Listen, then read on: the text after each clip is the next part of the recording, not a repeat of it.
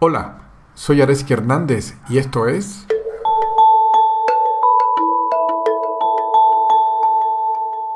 Dos formas de ser en el mundo. Y vamos a ir haciendo un análisis comparativo de cuáles son estas dos formas de ser en el mundo para ver cuáles son sus diferencias y qué implicación tiene esto para nuestra vida. Entonces, sin demorarnos más, vamos a entrar directamente en, el tema. Y para eso vamos a conversar, vamos, y para eso vamos a decir que, que una forma de entender nuestra vida humana es dividir nuestras experiencias en dos formas distintas de ser en el mundo.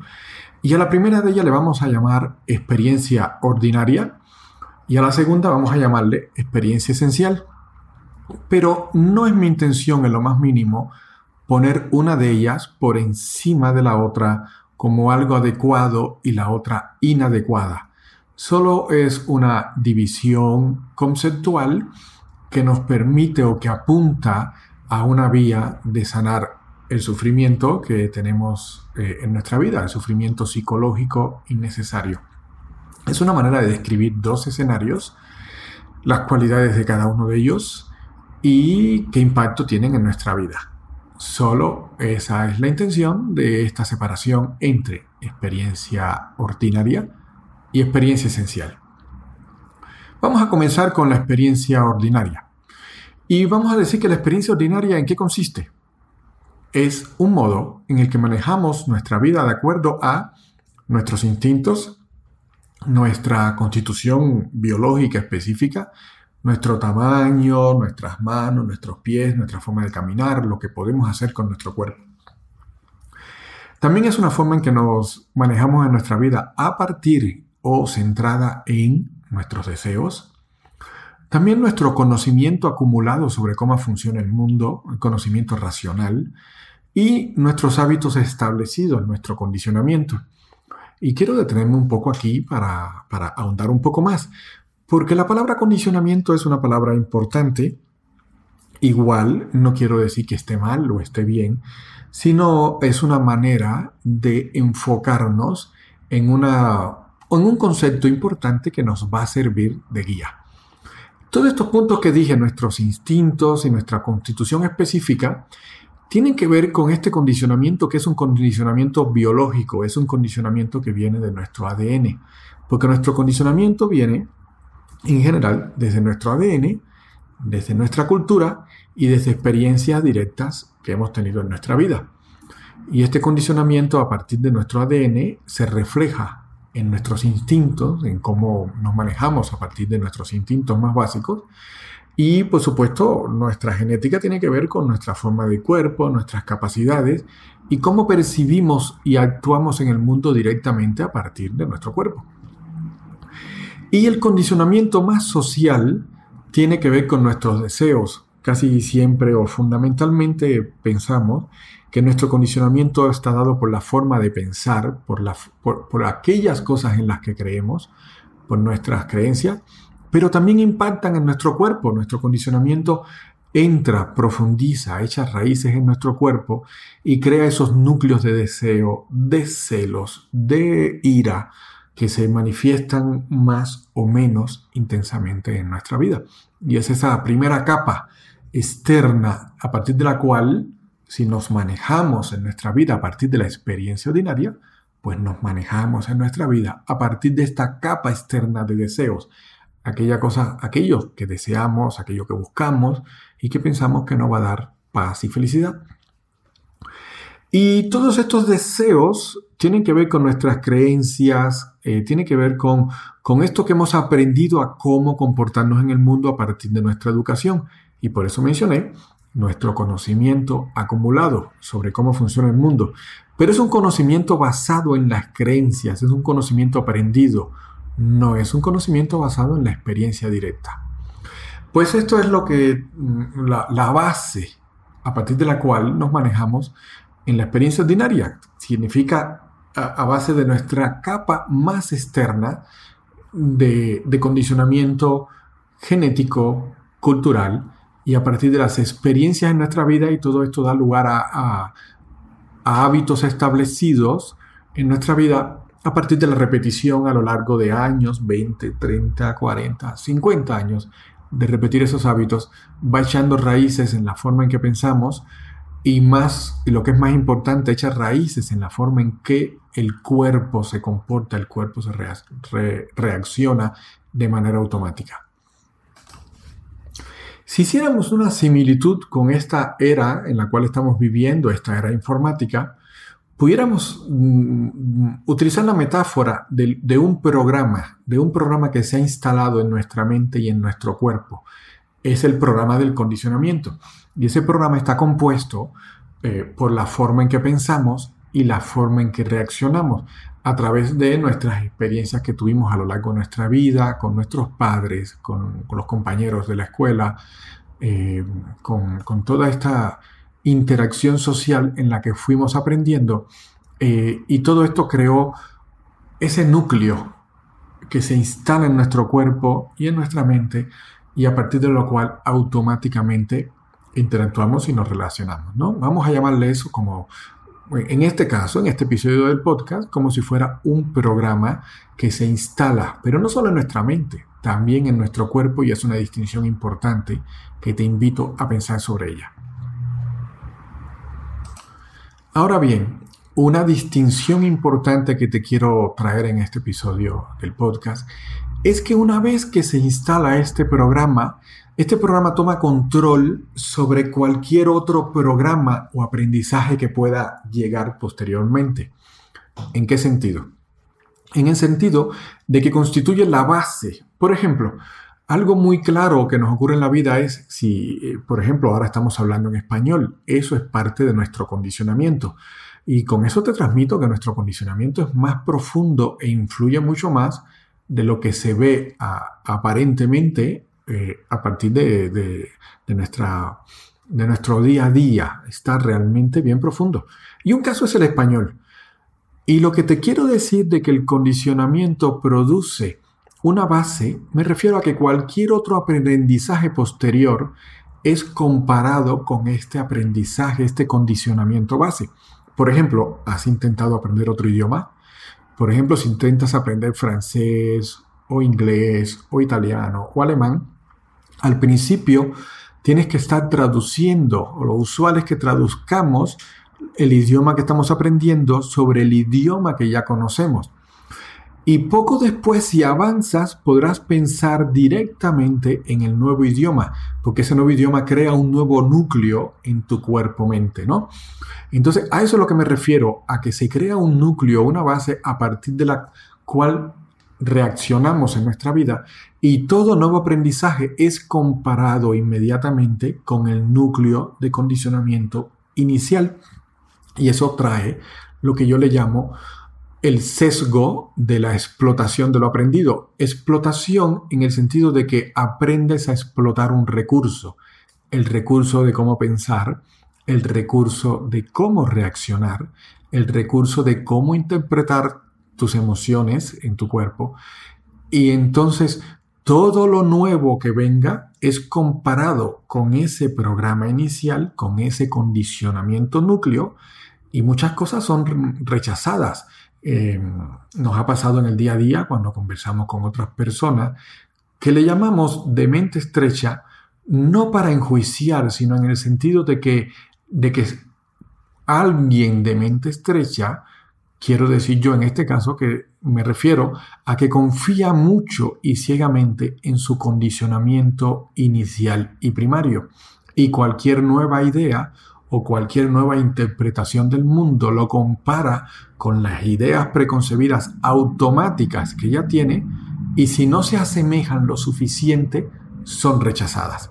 Entonces, eh, para cerrar esta idea que, que te acabo de empezar a explicar, significa que nuestro condicionamiento núcleo, una vez formado, influye sobre cualquier condicionamiento posterior que venga a sobreponerse cualquier nuevo aprendizaje, cualquier nuevo sistema de interpretación o de sistemas de creencia, creando lo que se llama ese sesgo de explotación. Solo explotas lo que ya has aprendido repitiendo una y otra vez el mismo patrón.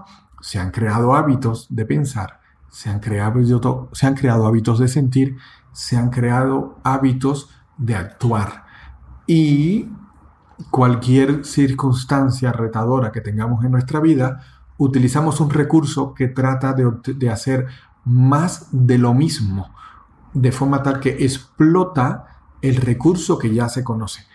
Imagina, imagina que, tenemos un hormiguero de hormigas, por supuesto, y esas hormigas encuentran comida en el, en el exterior.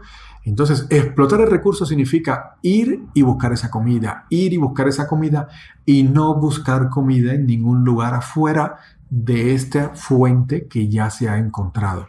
Eso es lo que quiero decir con explotar un recurso, que entro en un efecto túnel de forma tal que solo veo lo que ya conozco y todo lo que está fuera, todas las posibilidades externas, no las exploro porque están en mi punto ciego. Ese es el sesgo de explotación de lo aprendido a partir de mi condicionamiento núcleo o base. Otra idea sobre este tema, sobre esta manera de, vivir nuestra vida a partir de la experiencia ordinaria, vamos a dar un paso más allá y decir que mi condicionamiento personal, el que todos tenemos, el mío propio, no es exactamente igual al tuyo. Pero en un nivel superficial, en un pico máximo, vamos a suponer que el condicionamiento es como una montaña, en el pico máximo mi condicionamiento es diferente al tuyo, pero si empezamos a profundizar en el condicionamiento, llegamos a la superposición de los condicionamientos de cada individuo, por ejemplo, de una familia y, el super, y, el, y la superposición del condicionamiento de cada individuo en una sociedad, creándose de esa manera lo que llamamos el condicionamiento familiar o el condicionamiento colectivo de diferentes culturas. Es un ejemplo que te traigo para entender el hecho de que cada cultura es distinta, cada núcleo familiar es distinto a otro núcleo familiar o a otra cultura, pero dentro de ello los individuos tienen o han creado formas de interpretar, pensar, sentir, actuar y relacionarse de una manera muy similar. Eso trae eh, la facilidad de una comunicación rápida y automática que necesitamos para no tener que explicarlo todo desde el principio, cada vez que nos vayamos a comunicar, pero a la misma vez trae el mismo, el mismo límite de que entonces se, hay el efecto túnel de enfocarnos en solo un sistema de relacionarnos, de pensar, de sentir, de actuar, y se dejan fuera otros sistemas que están en nuestro punto ciego, que no vemos, ¿no? Entonces, en este nivel, mm, en un nivel inmediato, este condicionamiento puede funcionar, pero cualquier tipo de transformación ante los retos, eh, como por ejemplo retos sociales, como por ejemplo eh, cambios políticos o sociales, habría que, eh, el reto es depurar o adaptar estas ideas preconcebidas, condicionadas que ya tenemos, este software que tenemos instalado de manera personal y de manera colectiva en la familia y de manera colectiva social. Y este, eh, este software que tenemos instalado permite cierto movimiento, pero, pero quiero transmitirte que ese movimiento es hasta cierto punto limitado, precisamente por el hecho de que si se sale mucho de lo que se le llama la zona de confort, de lo conocido, pues entonces ya ofrece resistencia a la exploración de nuevas alternativas. Entonces, en ese sentido, es un sistema, el condicionamiento se convierte en, e, es útil en el sentido de que permite una comunicación rápida con los miembros más cercanos de tu familia y de tu sociedad, pero impide explorar nuevas formas de ver problemas y retos eh, que surgen en el día a día. Por eso vamos a decir que este núcleo esencial de, condicionamiento es un sistema de supervivencia. A manera individual lo adquirimos cuando estamos creciendo en nuestras relaciones, con nuestra familia, en la sociedad, como una manera de, de, enfrentar, de vivir los retos del día a día en nuestras relaciones y es un modo de supervivencia, es un modo de procesar racionalmente, pensando, y emocionalmente, sintiendo los retos que, que surgen de la vida en el día a día, ¿no? Entonces, e, ese es un punto esencial que te quiero traer, que es un modo de supervivencia. No es un modo de aprendizaje, no es un modo de expansión, no es un modo de integrarte de manera completa, íntegra a la vida, sino es un modo de supervivencia y en ese sentido es limitado. Es un sistema que, que está lleno de fallas, errores y distorsiones eh, que causa interrupciones y, conflictos porque es incapaz de autocorregirse, es incapaz de autocriticarse. Eh, eh, criticarse aquí en el sentido de autoobservarse, de autoindagarse. Es un sistema que requiere, para ser modificado, una visión externa, ya sea apertura de mente individual o el contacto con otros sistemas que arrojen luz sobre dónde estamos parados, cuáles son las creencias que tenemos, porque no las vemos, están, eh, están tan dentro de nosotros, están tan interiorizadas, que es como, es, como la, es como cuando nos levantamos, por ejemplo, en la mañana y nos empezamos a poner ropa. Nos ponemos los pantalones, nos ponemos una camisa, una playera, una blusa, una, nuestra ropa, y la ropa se, a lo largo del día se hace tan íntima, se hace tan, tan obvia, tan inmediata, que creemos que es nuestro cuerpo, pero no lo es. Y es incapaz de, dar, de, ofrecer luz sobre sí misma de que es algo que puede ser cambiado. Puedo cambiarme mi ropa, puedo cambiarme mi blusa. Son unos hábitos que se instalan en formas de pensar, formas de sentir, formas de actuar de la misma manera que es ropa que nos ponemos sobre nosotros mismos y creemos que es parte de nosotros. Pues esta es lo que te quiero traer hoy respecto a esta experiencia ordinaria de enfrentar nuestra vida. Eh, esta experiencia ordinaria de enfrentar nuestra vida crea, crea conflicto, eh, crea conflicto a la hora de relacionarnos, sobre todo con, con aquellas otras personas que sean lo suficientemente diferentes para retar nuestro núcleo de condicionamiento. Y cuando digo retar me refiero a, ponerlo a prueba, a, exigir ir más allá de, de, de donde hemos ido en nuestra vida en formas de actuar, pensar y relacionarnos. Bien, hay otra manera de experimentar nuestra vida. Y esto es lo que le llamamos aquí en este episodio del podcast la experiencia esencial. Es un contraste total con el modo ordinario de ser y de operar en el mundo. Aquí la palabra esencia apunta al núcleo de algo, y cuando digo núcleo me refiero a aquello que estaba previo al condicionamiento ordinario que acabamos de describir en la primera parte de este episodio. Porque para poner un condicionamiento en formas de pensar, de actuar, de sentir, para instalar ese programa, ese programa tiene que instalarse sobre una base. ¿Qué había ahí antes del condicionamiento? Entonces, ahora, en experiencia esencial, en esencia me refiero a lo que había previo al condicionamiento que nos permite actuar de manera ordinaria en el mundo. Eh, esa, esa, esencia es, es la parte más importante, la naturaleza básica, indivisible, la, el quantum de existencia, por llamarle de una manera un poco académica eh, y más formal cuántico, es aquello que no puede ser separado, lo que es intrínseco, esencial, lo que no se, lo que no desaparece, ni con nuestros pensamientos, ni con nuestras emociones. Cuando los pensamientos se vayan, cuando nuestras emociones desaparecen, aquello que permanece en nosotros, aquello que nuestras emociones y nuestros pensamientos no se llevan cuando se van. Y esto es, en esencia, una dimensión de presencia esencial que somos y que se pierde, desaparece cuando estamos atrapados por la experiencia ordinaria de, nuestra vida. Eh, cuando estamos atrapados en este mundo de los objetos externos, de nuestros pensamientos, de nuestras emociones, esta experiencia esencial, este cuantum de existencia, eh, se obvia, se va, porque, porque en la misma metáfora que te utilicé un rato, de que la ropa que nos ponemos no es nuestra, pero creemos que es parte de mí. Cuando la uso mucho tiempo y me olvido que está ahí,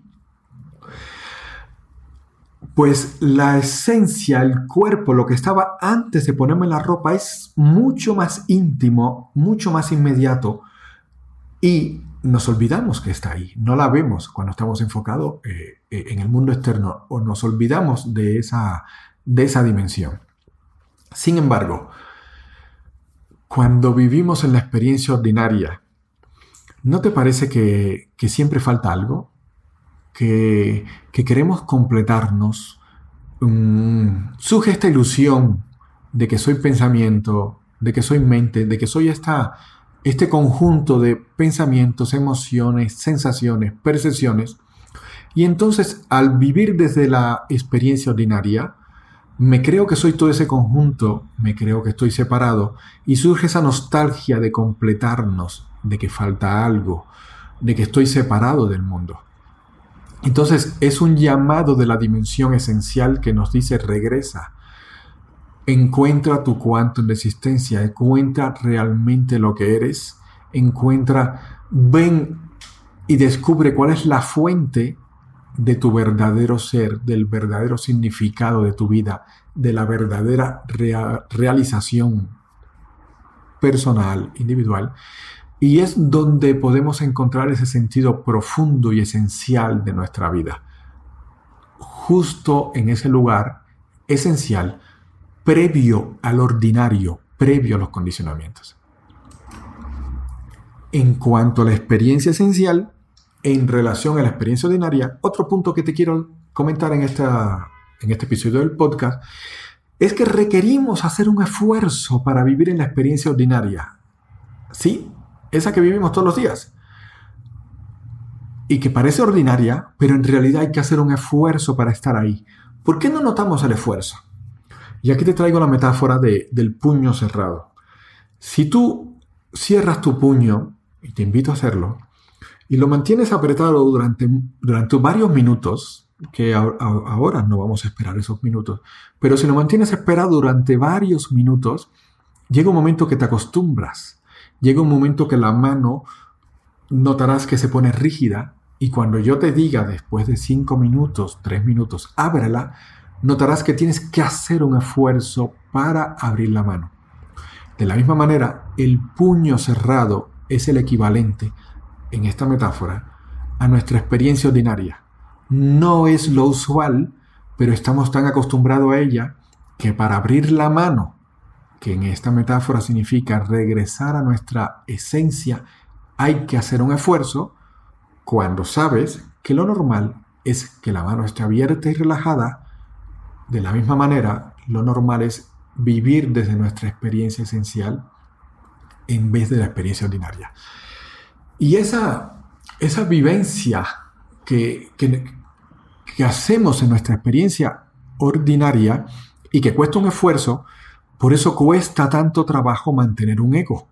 Eh, ego aquí me refiero a experiencia ordinaria, a vivir desde unas creencias de que estoy separado, de que soy pensamientos, emociones, sensaciones, percepciones, de que es normal, normal reaccionar automáticamente con ciertas emociones, o con ira, o con celos, o con molestia, o con crítica. Pero todo eso requiere mucha energía para estar ahí y por eso sentimos ese llamado de que falta algo. Mm, si aquietas tu mente, eh, quizás haya sentido en esos momentos ese, deseo de, buscar algo profundo, algo interno en nosotros. Es un llamado a regresar a la experiencia esencial.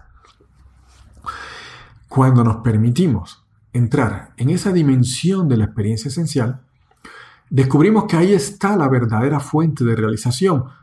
De lo que te estoy hablando aquí es de cuáles son las cualidades de esta experiencia esencial en contraposición con las cualidades de la experiencia ordinaria que es, de atrás describí, reaccionar desde este programa instalado en el cuerpo y la mente que impide la crítica, impide la modificación, eh, es, es rígida y permite solo cierto movimiento de pensamientos, de acciones, de relaciones y por lo tanto descubrimos que repetimos la forma en que nos relacionamos en el trabajo, con nuestra, con nuestra pareja, con nuestra familia, se repite. En contraposición con eso, las cualidades de nuestra experiencia esencial es que cuando vas ahí descubres la verdadera fuente de realización, de satisfacción, de significado, de conexión auténtica. Y ahí es donde puedes encontrar ese alivio, ese ajá, ese ah, ese relajarte, esa paz interna. Es como una sensación de volver a casa contigo mismo eh, y desde donde tienes claridad de cómo es esencialmente la vida. Estando en esta dimensión esencial, ahí descubres que las cualidades eh, en las que puedes estar ahí es, eh, te impregna ese amor, esa paz, esa libertad, amplitud, eh, esa claridad de fuerza y de significado para actuar, para relacionarte.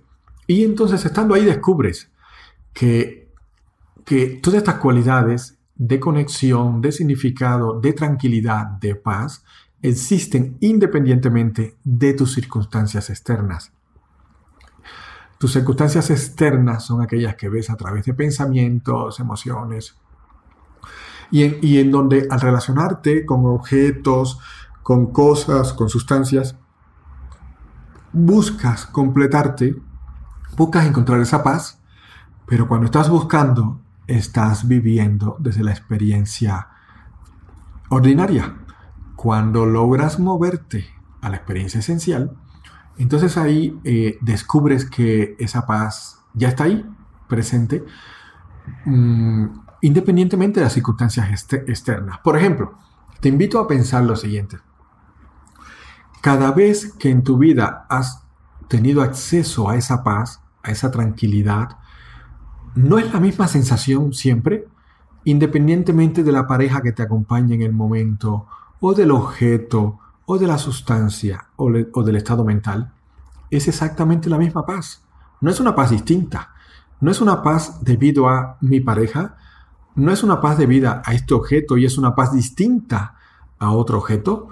No es la misma paz. Lo cual te apunta, debería ser suficiente para darnos cuenta que esa paz está en nosotros y estamos utilizando los objetos, las relaciones que tenemos, las sustancias, los estados mentales que obtengamos para acceder a esa paz. ¿Cómo sería acceder a esa paz directamente desde nuestra experiencia esencial en la vida? Entonces, cuando nos movemos ahí, me convierto o, en lugar de enfocarme en circunstancias externas, de que estas sean las fuentes de la satisfacción, eh, las fuentes de, de, buscar esta paz, me convierto al moverme a, la experiencia esencial en una expresión de proveer alegría al mundo, de distribuir amor. Y cuando digo amor aquí no me refiero claramente a amor de pareja, me refiero a esta inclusión de todos los seres, pacíficamente, en convivencia. Me convierto en una expresión de proveedora de esa alegría de una conexión, eh, en lugar de estar buscando esas cualidades, yo las estoy entregando al mundo. Y entonces puedo actuar desde la naturaleza básica de la vida, desde esta experiencia básica, y en vez de estar en un sentido de carencia y de esfuerzo, me muevo a un sentido de alegría, de fluir, de entrega y contribución.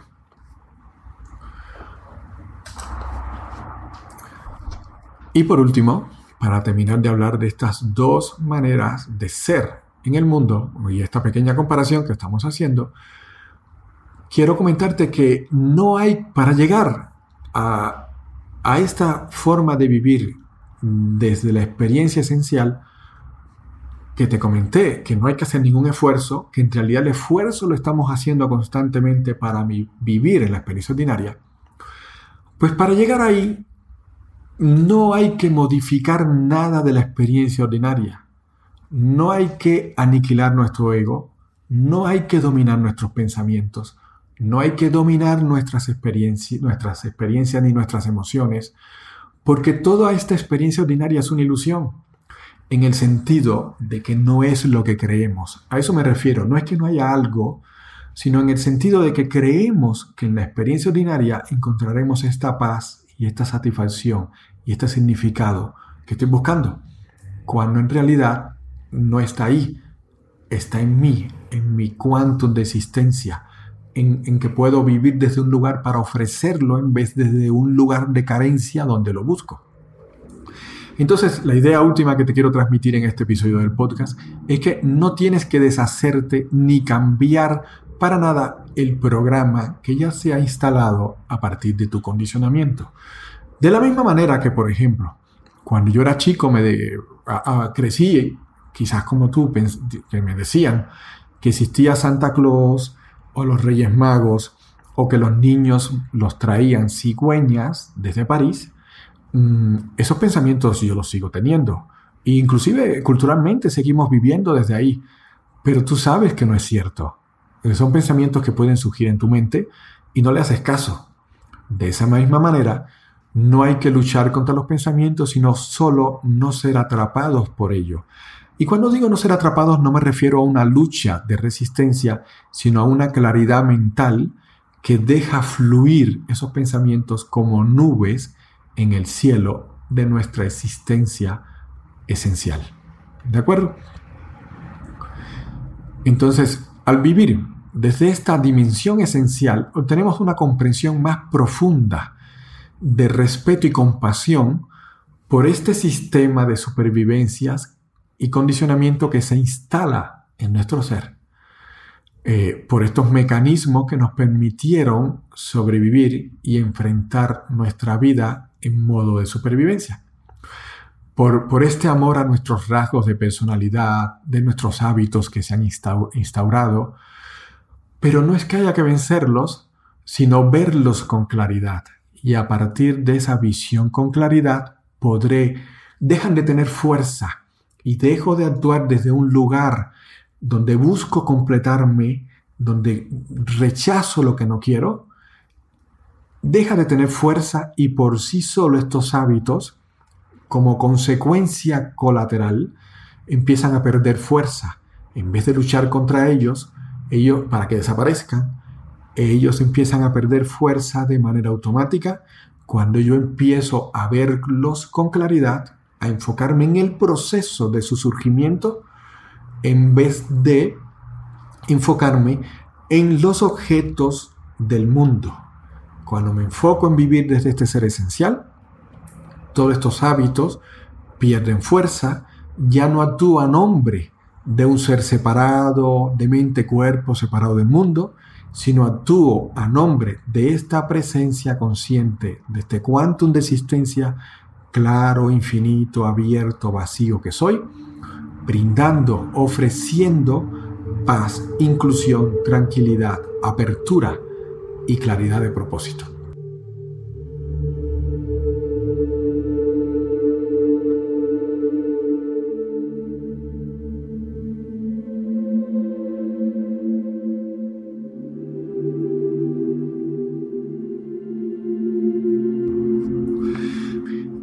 Te invito, uh, si quieres seguir profundizando en estos temas, por ejemplo, que vayas al episodio número uno de, mi podcast, que se llama Amor y Miedo, los dos escenarios donde vivimos nuestra vida y donde converso sobre este tema mm, desde un punto de vista ligeramente diferente.